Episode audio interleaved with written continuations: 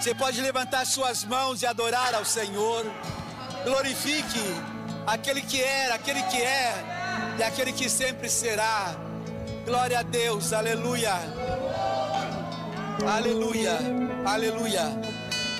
Atos capítulo de número 2, versículos 1, 2, 3 e 4. Atos 2, versículos 1 até o versículo de número 4. Diz assim esse texto: Ao cumprir-se o dia de Pentecostes, estavam todos reunidos no mesmo lugar. De repente, veio do céu um som como de um vento impetuoso e encheu toda a casa onde estavam assentados. E apareceram distribuídas entre eles línguas como que de fogo, e pousou uma sobre cada um deles. Todos ficaram cheios do quê? Do Espírito Santo e passaram a falar em outras línguas, segundo o Espírito lhes concedia que falassem. Repitam comigo: todos ficaram cheios do Espírito Santo e passaram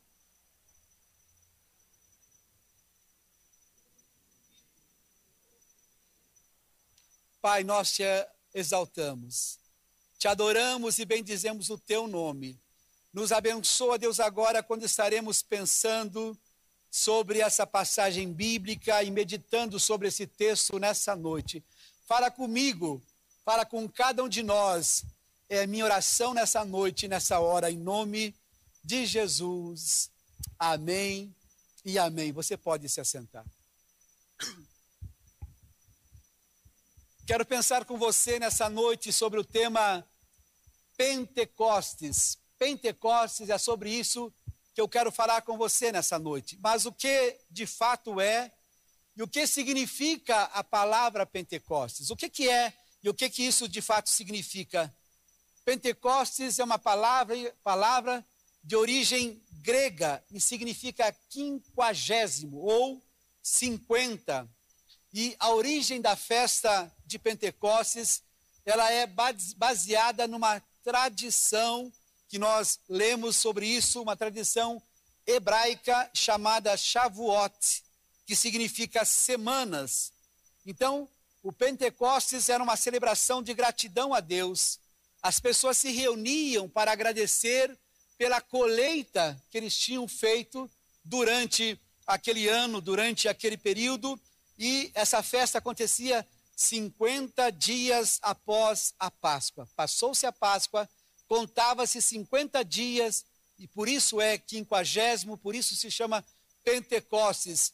A data também homenageia a memória do dia que Moisés, quando estava com Deus lá no Monte Sinai, e Moisés, quando desce do Monte Sinai, e ele entrega as tábuas das dez leis, dos, dos dez mandamentos para o povo ali no Monte Sinai. Isso aconteceu há 1500 anos antes de Cristo e foi exatamente no quinquagésimo dia.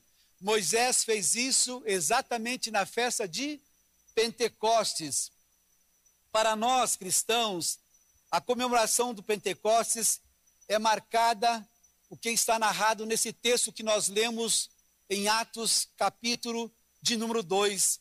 É o momento quando o Espírito Santo vem e desce sobre a igreja e aconteceu exatamente no cenáculo. Havia ali 120 pessoas reunidas no cenáculo. Jesus tinha subido aos céus. Jesus ressuscitou. Passaram-se 40 dias da ressurreição de Jesus e ainda ele estava na terra. Apareceu para muitas pessoas durante 40 dias. Muitas pessoas viram Jesus, mas depois ele foi assunto aos céus, elevado às alturas, e se passaram dez dias. Ele tinha dito o seguinte: Esperais aqui em Jerusalém, até que do alto vocês sejam revestidos de poder. Fique aguardando, porque vocês precisam ser minhas testemunhas. Samaria, Judéia, Jerusalém, até os confins do mundo, mas para que vocês possam testemunhar, vocês precisam de autoridade, vocês precisam de poder para poder fazer isso. Então aguarde até que do alto sejam revestidos de poder. Então, dez dias eles ficaram no cenáculo, 120 discípulos reunidos, aguardando até a, vida, a vinda do Pentecostes. Portanto, o Pentecostes é uma celebração religiosa que comemora a descida do Espírito Santo 50 dias após a Páscoa. Quando nós lemos no livro de Êxodo, no capítulo de número 12, nós vemos que lá estava o povo de Israel, o povo hebreu, e eles estavam como escravos, principalmente nos últimos anos. Nós falamos 430 anos, mas não são todos esses anos de escravidão. Tiveram bons anos ali também naquele lugar. Mas depois, nos seus últimos anos, foi um período duro, difícil para eles, um período de escravidão. E Deus tinha uma missão para Moisés, para que Moisés libertasse esse povo do Egito. E aí foram necessárias dez pragas. Veio a primeira praga, a segunda praga, e Faraó endurecia o seu coração e não permitia que a nação de Israel, que o povo judeu saísse da escravidão, até que por último foi necessário a décima praga, que foi a morte dos primogênitos. Nessa décima praga, Deus disse para Moisés: diga para as pessoas que pegue um cordeiro, né? E esse cordeiro pegue o sangue desse cordeiro, coloque nas vergas e nos umbrais das portas, e quando o anjo da morte passar para matar os primogênitos dos egípcios, eles vão passar por cima. A palavra pessará ou pas, pessar significa passar por cima. O anjo olhando aquele sangue ali, ele passava por cima daquela casa e naquela casa não havia nenhuma morte, nenhum primogênito dos hebreus morreu naquele período e aí houve então a comemoração e a celebração da Páscoa. A celebração da Páscoa, eles saíram, foram libertos e caminharam. Quando chegaram no Monte Sinai, então depois estando lá, 50 dias, celebraram a festa de Pentecostes. Então no Pentecostes do Novo Testamento aconteceu exatamente na ressurreição de Jesus, cumprindo-se o dia de Pentecostes. Mas o que eu queria pensar com você é sobre a precisão desses acontecimentos. Veja bem, Jesus, ele morreu durante a festa da Páscoa. Jesus morre na festa da Páscoa. Mas a Páscoa, ela já acontecia há 1500 anos atrás. Sabe, antes de Cristo, Moisés já celebrava a Páscoa, começou a celebração da Páscoa.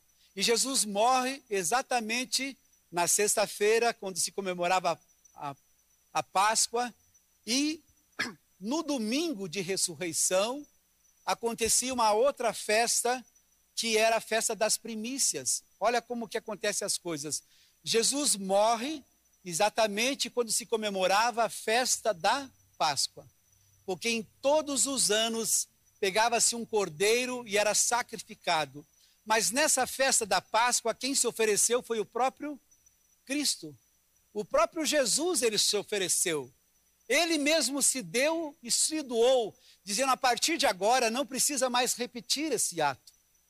Não precisa mais fazer isso, ficar repetindo todos os anos, porque o meu sacrifício tem valor para sempre. Os animais era todos os anos, mas a vida de Jesus disse: o meu sacrifício não precisa mais repeti-lo todos os anos. Uma vez somente é suficiente. Uma vez por todas é suficiente. E assim Jesus morreu justamente quando estavam celebrando a festa da Páscoa. Depois começava a festa das primícias. No domingo era a festa das primícias. Quando Jesus ressuscitou, foi justamente quando comemoravam a festa das primícias. E a Bíblia diz para nós que Jesus é a, as primícias dos que dormem. Vai olhando, isso por trás tem uma mente que planejou tudo isso. Não é coincidência, mas Jesus ressuscitou, sendo as primícias dos que dormem, exatamente na festa das primícias. Contaram-se 50 dias depois, 50 dias depois, a morte de Jesus, 40 dias na terra, foi elevado às alturas, 10 dias no cenáculo, os discípulos aguardando, quando se completaram 50 dias na festa do Pentecostes, que também o povo judeu celebrava todos os anos durante 1500 anos. Durante essa festa, as pessoas vinham, os judeus vinham de vários lugares. E eles se reuniam, vinham de várias nações para se reunirem e estarem juntos ali. e aconteceu exatamente no quinquagésimo dia, quando celebravam a festa de Pentecostes, que Jesus enviou o Espírito Santo de Deus que desceu sobre aquelas pessoas. Isso não é coincidência. Isto é uma mente brilhante, uma mente de Deus que tem tudo planejado nas suas mãos. Deus tem o controle de todas as coisas. Deus não perde o controle de nada. Se você de repente está olhando para a sua vida e está percebendo que alguma coisa não vai bem, não se esqueça, Deus está no controle. Deus está cuidando de detalhes da sua vida. Nada pega Deus de surpresa. Ele sabe de todas as coisas, ele é onisciente, onipresente e ele é onipotente, tem poder sobre tudo, conhece tudo, está presente em todos os lugares, ele é onipresente, onisciente, onipotente, nada foge do seu controle. Então é tremendo o que acontece, a precisão e o poder com que essas coisas de fato aconteceram. Como Deus ele é tremendo e acontece então a festa do Pentecostes. Olha Levítico capítulo 23, versículos 15 a 16. Levíticos, cap, Levítico capítulo 23, versículo 15 e 16. Contareis para vós outros desde o dia imediato ao sábado. Qual que é o dia imediato ao sábado? Domingo. Desde o dia em que o trouxerdes o molho da oferta movida, a oferta movida, sete semanas inteiras serão, sete semanas, 49 dias.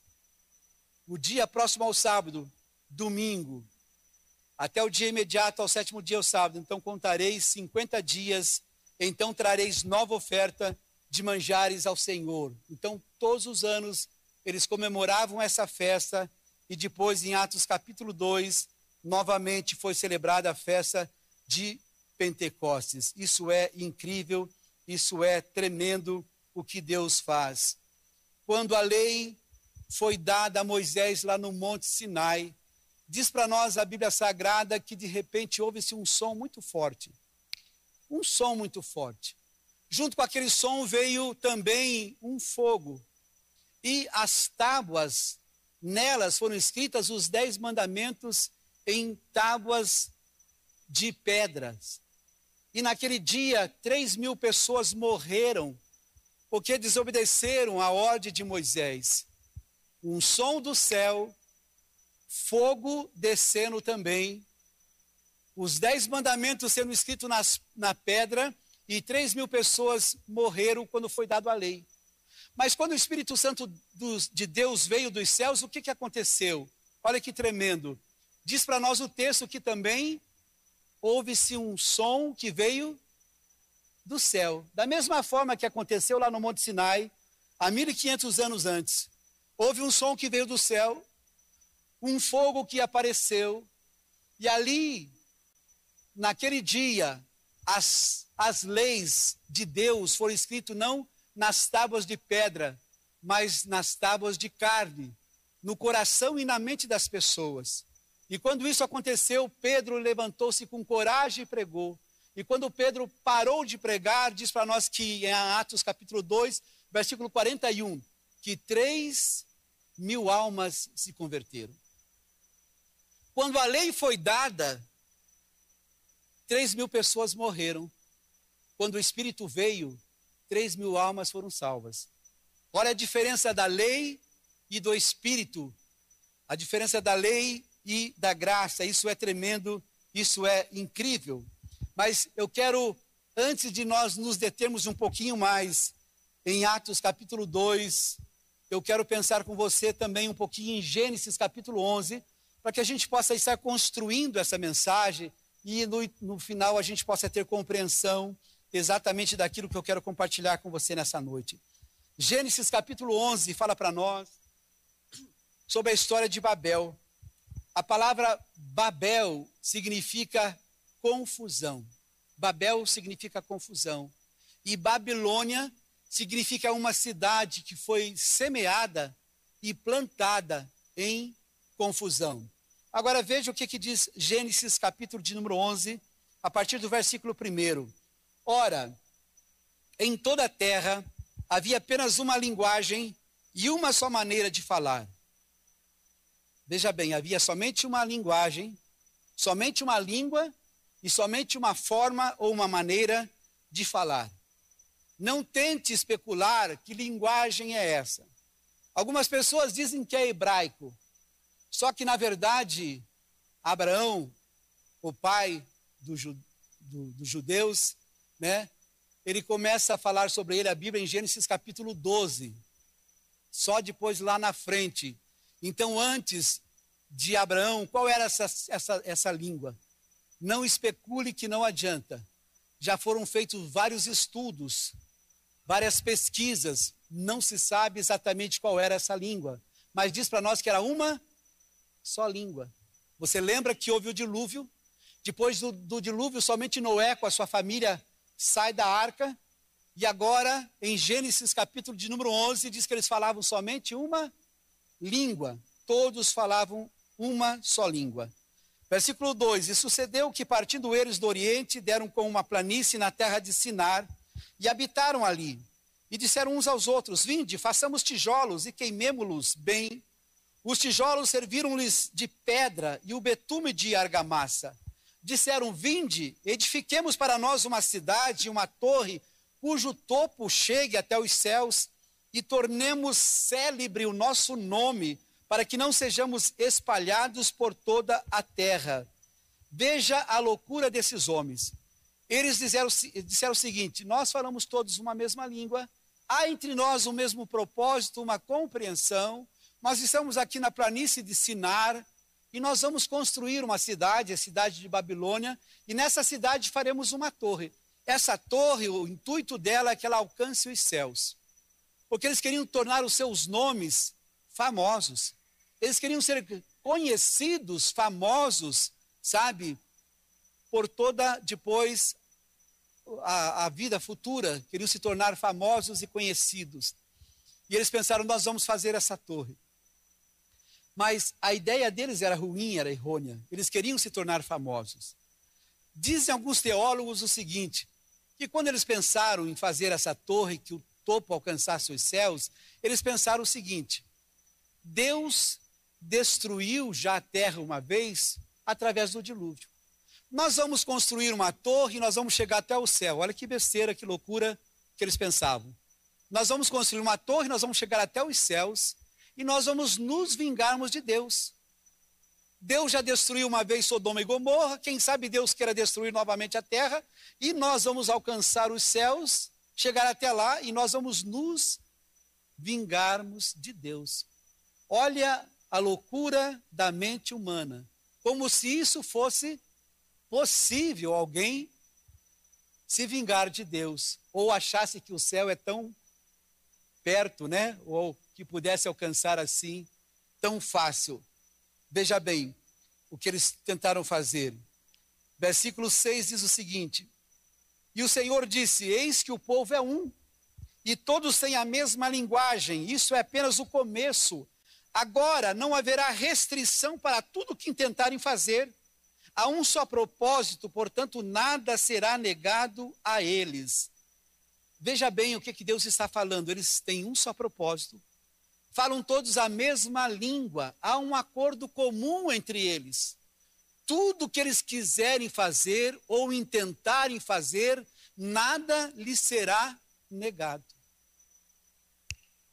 Ei, pense comigo. Imagine se a igreja fosse unida dessa forma. Falássemos todos a mesma língua.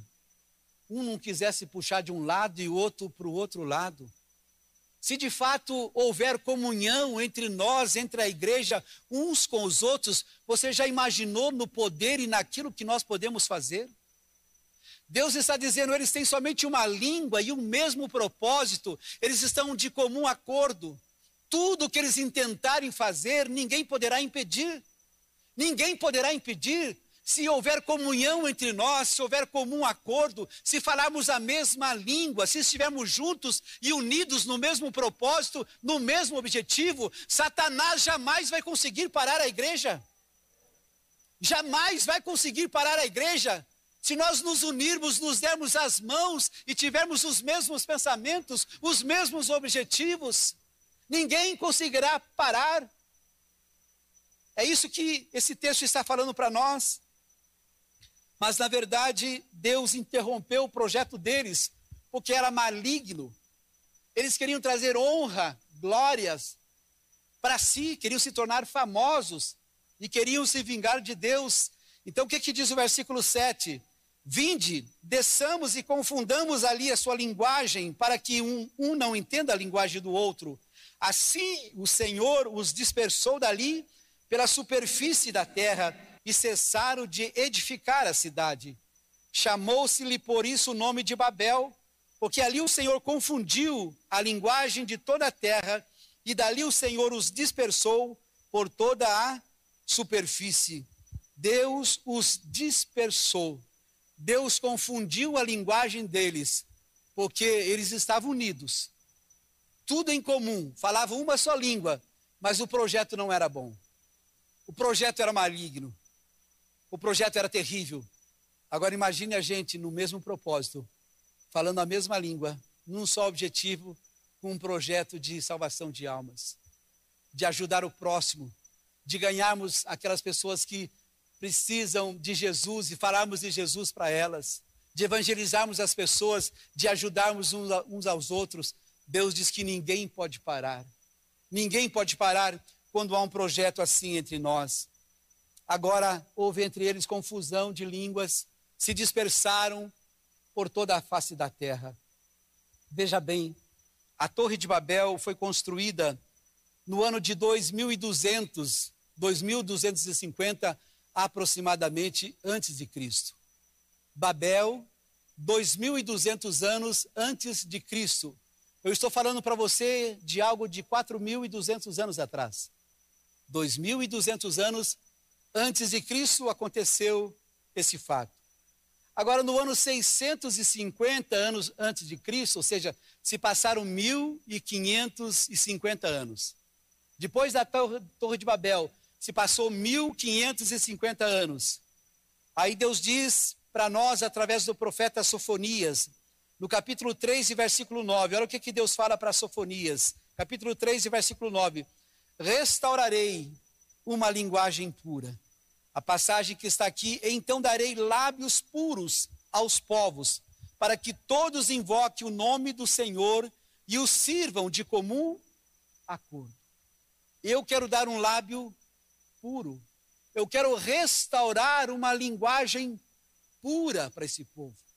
Eu vou restaurar, vou trazer uma linguagem pura, uma linguagem nova, pura para eles, para que todos invoquem o quê? O nome do Senhor e o sirvam de comum acordo. Essa linguagem que Deus traz e quer que eu e você falemos, essa linguagem pura, essa linguagem que vem dos céus, na verdade, Ele quer restaurar, trazer de volta. Todas as línguas do mundo têm palavrões. No português tem palavrão ou não tem? E feio, né? Palavras sujas, palavras imorais, palavras das quais eu não tenho coragem de mencionar aqui nenhuma. Palavras sujas, todas as nações, todos os idiomas têm palavrões, mas a linguagem do céu, essa linguagem pura, não tem palavrão. Não existe palavrão nessa linguagem. Veja bem, é isso que Deus está falando para nós e para mim e para você nessa noite. Ele quer trazer de volta uma linguagem pura, uma linguagem dos céus. E voltando então ao texto de Atos, capítulo de número 2, foi exatamente isso que aconteceu. Atos capítulo 2, eu quero ler novamente a partir do primeiro versículo, e assim sucessivamente, quero ler os próximos versículos também.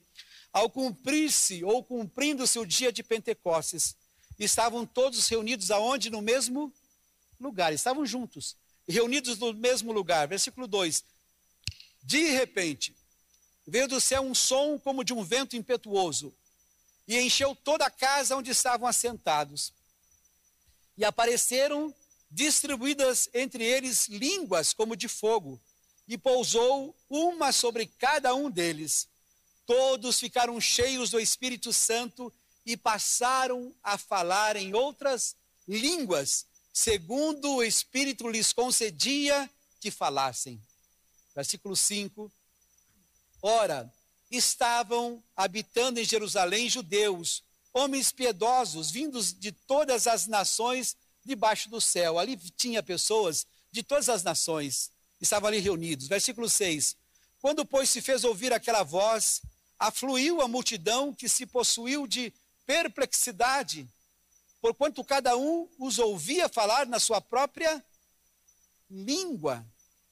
Estavam, pois, atônitos e se admiravam, dizendo: Vede, não são porventura galileus todos esses que aí estão falando?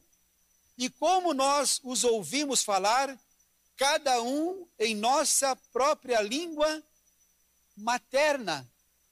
Deus disse através do profeta Sofonias: Eu trarei de volta aquela linguagem pura. Vou trazer de volta uma linguagem pura. As pessoas estão reunidas, estão no mesmo lugar, há um só propósito, há um só objetivo. Eles estão com sede de Deus e de Jesus. Eles querem receber poder sobre a vida deles e ali estão reunidos, aguardando durante dez dias. Tem pessoas que oram um dia, uma hora, não recebe, para. Ah, eu não recebi, pastor. E já parou? Parou por quê? Parou tão cedo? Eles ficaram dez dias no cenáculo, aguardando essa promessa de Deus. Enquanto não foram cheios do poder de Deus, não se conformaram. Por que, que você tem pouco de Deus e você já está suficiente? Busque, tenha sede de Deus, tenha desejo de Deus na sua vida.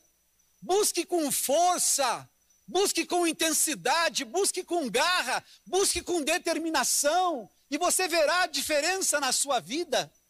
Deus quer fazer algo tremendo e extraordinário em você, na sua casa e na sua família, mas tenha sede, tenha determinação. Tem pessoas que são tão determinadas em relação a algumas áreas, alguns assuntos, mas em relação a, a outros, são tão devagar, são tão devagar que vão caminhando, quase parando.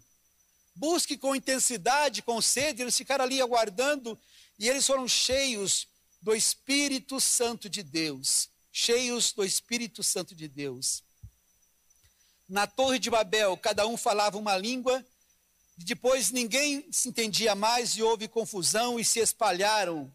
No dia de Pentecostes, todos se reuniram e todas as nações, cada um compreendia o que se falava na sua própria língua. Eu quero dizer para você nessa noite que o Pentecostes é a bendita reversão da Torre de Babel. Não mais confusão, mas agora comunhão. Não mais confusão, mas comunhão. Na Torre de Babel, as pessoas eram más, eram perversas, tinham planos na sua mente malignos, mas aqui no Pentecostes nasceu a igreja. Essa igreja que ninguém segura, essa igreja que já se passaram dois mil anos e ela continua marchando em pé. Tentaram impedir o crescimento da igreja, como nós ouvimos hoje que foi cantado. Tentaram de todas as formas e maneiras parar a igreja. Inclusive na pandemia, não podia ter culto.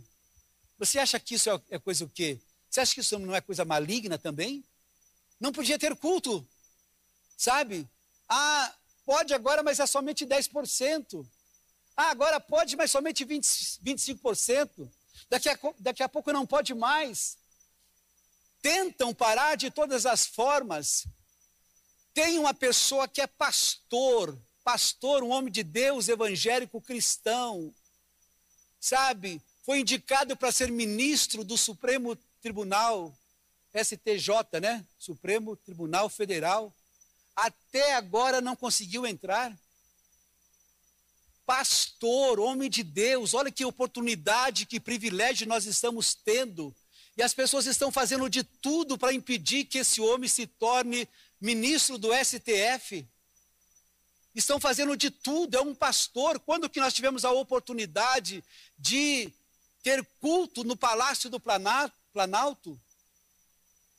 No Palácio da Alvorada, quando você ouviu falar que alguém levou algum quarteto, algum coral para cantar, alguém para orar lá? Quando?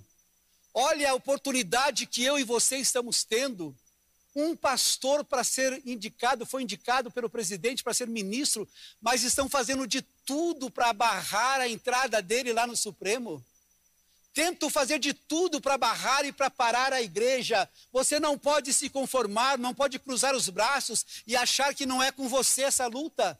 Essa luta, essa batalha é espiritual. Você tem que tomar uma posição. Você precisa tomar uma posição. Você precisa tomar uma posição. O Pentecoste, na verdade, é bênção da reversão da igreja, né? Todos reunidos no mesmo lugar. Certo teólogo disse o seguinte, um teólogo judeu disse o seguinte: escreveu que a descida do Espírito Santo foi como um telegrama de Deus, informando para a igreja que Jesus estava já lá nas alturas, assentado com ele e dominando sobre tudo, tendo autoridade sobre todas as coisas. Olha que lindo. Esse pastor disse o seguinte: olha, sabe o que é o Pentecostes, o Espírito Santo? É como se Deus tivesse mandado um telegrama dizendo o seguinte: olha, Jesus já está comigo. Ele cumpriu a missão dele, já está comigo, está aqui assentado ao meu lado, e ele tem poder e autoridade sobre todas as coisas. Deixa eu atualizar essa passagem aqui. Um teólogo judeu escreveu que a descida do Espírito Santo foi um WhatsApp de Deus, informando para a igreja que Jesus está com ele nas alturas, assentado sobre trono e tendo todo o poder sobre si. Deus mandou esse WhatsApp dizendo: Olha, o meu filho já está comigo, já cumpriu a missão e ele tem poder sobre todas as coisas. Ele está comigo e agora o Espírito Santo está com vocês. O Consolador foi enviado, está com vocês, está com vocês. Terceiro e último ponto dessa mensagem: como experimentar o Pentecoste na sua vida. Como que eu e você podemos experimentar? Eu falei o que é o Pentecoste, o que significa, como era a festa no Antigo Testamento, como aconteceu no Novo Testamento. Agora, quero dizer para você como que eu e você podemos experimentar o Pentecoste na nossa vida. Existe uma linha de pensamento de alguns teólogos que dizem que o Pentecostes foi somente para aquele dia. Hoje não se aplica mais somente para aquele dia, o Pentecostes. Existe uma linha de pensamento assim da teologia. Né? Aconteceu há dois mil anos atrás, 50 dias após a Páscoa, como a gente não estava lá, então não se aplica para nós. Nós não podemos é, receber esse dom. Tá? Alguém daqui estava em Jerusalém dois mil anos atrás? Ninguém, né? Tá? Ninguém estava lá, né? Olha aí, ó. Olha o WhatsApp aí. WhatsApp chegando aqui para a igreja. Olha. Quando Jesus Cristo morreu na cruz, na Páscoa, você estava lá quando isso aconteceu? Mas nós recebemos ele, não recebemos? Nós tomamos posse de Jesus. Ele perdoou os nossos pecados ou não perdoou? Eu, eu e você não estávamos lá. Nesse momento, eu e você não estávamos lá com ele. Mas pela fé nós recebemos a salvação, o perdão dos nossos pecados. Da mesma forma, no Pentecoste, eu e você não estávamos lá, mas naquele dia se cumpriu, foi o cumprimento do Pentecostes. Mas eu e você, pela fé, hoje, quem quiser receber, quem crer e tiver fé, poderá receber. Poderá receber esse Espírito Santo de Deus sobre a sua vida portanto nós podemos receber, foi uma promessa de Deus. Joel capítulo 2, versículo 28, diz assim para nós: E há de ser que depois derramarei do meu espírito sobre toda a carne, vossos filhos e vossas filhas profetizarão, os vossos velhos terão sonhos, os vossos jovens terão visões, e também sobre os servos e sobre as servas naqueles dias derramarei do meu espírito. Portanto, o que aconteceu, o que se cumpriu no dia de Pentecostes, amém, que eu posso pregar agora bem tranquilo, bem à vontade, porque está chovendo, ninguém pode ir para casa, né? Ninguém pode levantar e sair, então eu fico mais tranquilo aqui para pregar. Olha, Joel capítulo 2, versículo 28. Eis que derramarei do meu Espírito Santo, do meu Espírito sobre toda a carne. Vossos filhos terão visões. Os velhos sonharão sonhos. Quem aqui tem visão? É que você é jovem, né? Porque os velhos já estão sonhos aqui, né? os velhos sonharão sonhos, né? Eu ainda tenho um pouco de visão, né? Mas é mais sonho, já estou mais sonhando, sabe? Então é isso que diz: os jovens, os filhos de vocês serão visão, os velhos sonharão sonhos, derramarei do meu Espírito Santo. Se cumpriu isso no dia de Pentecostes, no dia de Pentecostes. Portanto, nós, eu e você, podemos pela fé também recebemos hoje o batismo no Espírito Santo de Deus. Olha o que, que diz Atos capítulo 2, versículos 37 e 39. Atos capítulo 2. Ouvindo eles essas coisas, compungiu-se-lhes o coração e perguntaram para Pedro e aos demais apóstolos: Que faremos, irmãos? Que faremos? Respondeu-lhes Pedro: Arrependei-vos e cada um de vós seja batizado em nome de Jesus Cristo para a remissão dos vossos pecados e recebereis o quê? O dom do Espírito Santo. Pedro começou a pregar com ousadia. Antes do poder, antes do batismo no Espírito Santo, Pedro não tinha coragem. Pedro chegou a negar Jesus três vezes. A Bíblia diz antes que o galo cante, duas vezes, três vezes você vai me negar. E Pedro negou Jesus três vezes era tímido, era medroso, mas agora ele recebe o batismo no Espírito Santo. E agora ele chega diante de um grupo grande de pessoas que diz: vocês estão bêbados, vocês estão embriagados. Ele diz: não, não, Nanica, não, não é nada disso. É que nós recebemos aquilo que o profeta Joel profetizou, e vocês receberão o batismo, o poder, o Espírito Santo de Deus sobre a sua vida. E foi exatamente o que aconteceu naquele dia. E o versículo 39 é interessante, diz assim: porque essa promessa vos diz respeito a quem? Para quem que é essa promessa? Para vós, para os vossos filhos, para todos os que ainda estão longe. Ou seja, essa promessa é para aqueles daquela época, para os filhos deles, e para mim e para você que hoje estamos tão longe. Estamos aqui em Telemaco Borba, essa promessa é para mim e é para você. Essa promessa é para nós, para todos quantos o Senhor nosso Deus chamar. Olha que tremendo. Atos capítulo 8, versículo 14.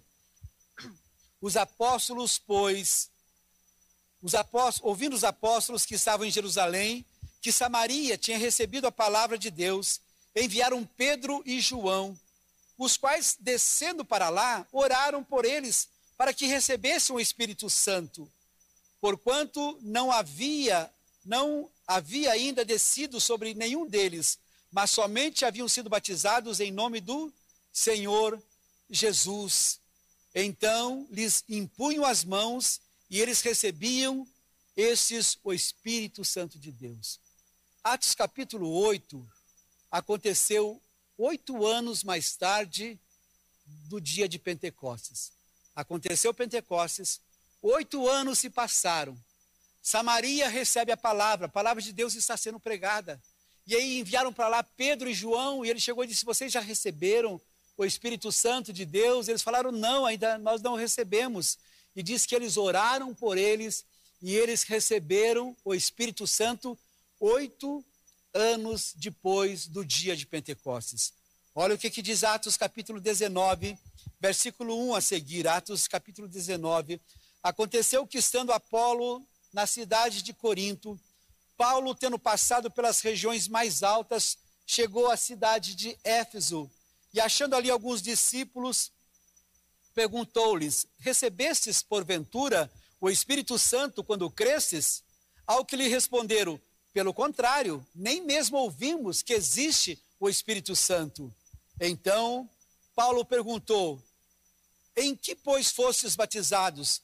Responderam eles: Nós fomos batizados no batismo de João. Disse-lhes Paulo: João realizou batismo de arrependimento, dizendo ao povo que cresce naquele que vinha depois dele, a saber, em Jesus. Eles, tendo ouvido isso, foram batizados em nome do Senhor Jesus. E, impondo-lhes Paulo as suas mãos, veio sobre eles o Espírito Espírito Santo e tanto falavam em línguas como profetizavam. falavam em língua e profetizavam. Eram ao todo uns doze homens. Atos capítulo de número 19 aconteceu no ano 54 depois de Cristo. O ano 54 quer dizer o seguinte, são 24 anos depois que aconteceu o Pentecostes.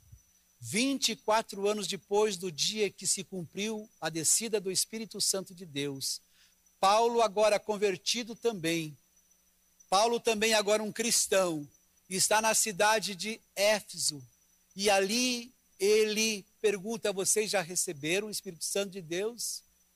Não, não recebemos ainda. Ele impõe as mãos sobre eles e eles recebem o batismo no Espírito Santo. Deus, nessa noite, quer batizar pessoas aqui com o Espírito Santo de Deus. Deus quer batizar pessoas aqui com o seu batismo nessa noite. Uma igreja que é pentecostal, uma igreja viva, ela não fica invisível. Sabe, porque o poder de Deus começa a agir no meio da igreja e as pessoas começam a perceber, a cidade começa a perceber o Estado começa a perceber. O Brasil tem olhos para aquela igreja, porque é uma igreja viva, uma igreja ativa, uma igreja atuante. A igreja pentecostal, que fala em línguas, que tem autoridade, que tem poder de Deus, sabe? Ela se torna visível, ela não consegue ser invisível de forma nenhuma. Certa vez, um ateu vizinho de uma igreja evangélica, porém uma igreja fria, uma igreja gelada. Sabe aquela igreja que passa anos e anos e não cresce? Anos e anos você não vê salvação de almas, você não vê conversão. E é, havia um ateu que era vizinho de uma igreja assim, uma igreja gelada e fria. E de repente houve um dia que fechou um curto-circuito, pegou fogo, incendiou a igreja e veio fogo e fogo sobre aquela igreja. E muitas pessoas correram para lá para ajudar a apagar aquele fogo. E inclusive o vizinho, que nunca tinha entrado na igreja, ele veio para ajudar a apagar o fogo. Depois que apagaram o fogo, o diácono da igreja olhou para ele e disse: Doutor, o senhor nunca entrou nessa igreja, né? Ele falou: Também nunca pegou fogo antes? Também nunca pegou fogo antes? As pessoas procuram uma igreja que tenha fogo de Deus. As pessoas procuram uma igreja onde veja a manifestação de Deus, poder de Deus, milagres acontecendo. É isso que as pessoas têm sede e as pessoas buscam. Elas buscam, elas têm sede. A história conta para nós sobre a vida de Dwight Moody, D.L. Moody. Moody, ele foi um célebre ganhador de almas. Ganhou muitas almas para Jesus, Moody. Só que no começo do seu ministério, ele era muito afoito, trabalhava muito, e trabalhava e trabalhava muito. A biografia de Moody diz para nós que ele, num dia só, fez 200 visitas. Num dia, ele fez 200 visitas. Ele trabalhava, ele se doava, ele fazia muitas coisas, mas ele não via tantos resultados. Ele pregava também num certo lugar e de repente, duas irmãs que sempre acompanhavam a Moody, a tia Cook e a senhora Snow, terminou o culto, ela disse assim, disseram para Moody, nós estamos orando por você, Moody. E sempre falavam isso para ele. Cada final de culto, Moody, nós estamos orando por você. Um dia, Moody se irritou, ficou bravo e disse: Por que vocês estão orando por mim? Orem pelas pessoas que eu estou pregando. Orem por essas pessoas que não são salvas ainda. Não precisa orar por mim. Passou-se um tempo, ele voltou e disse para ela: Mas por que, que vocês estão orando por mim? Elas disseram: Nós estamos orando por você, porque nós queremos que você pregue com mais poder e unção. Ele disse: Então eu quero que vocês orem por mim. Eu quero que vocês orem por mim.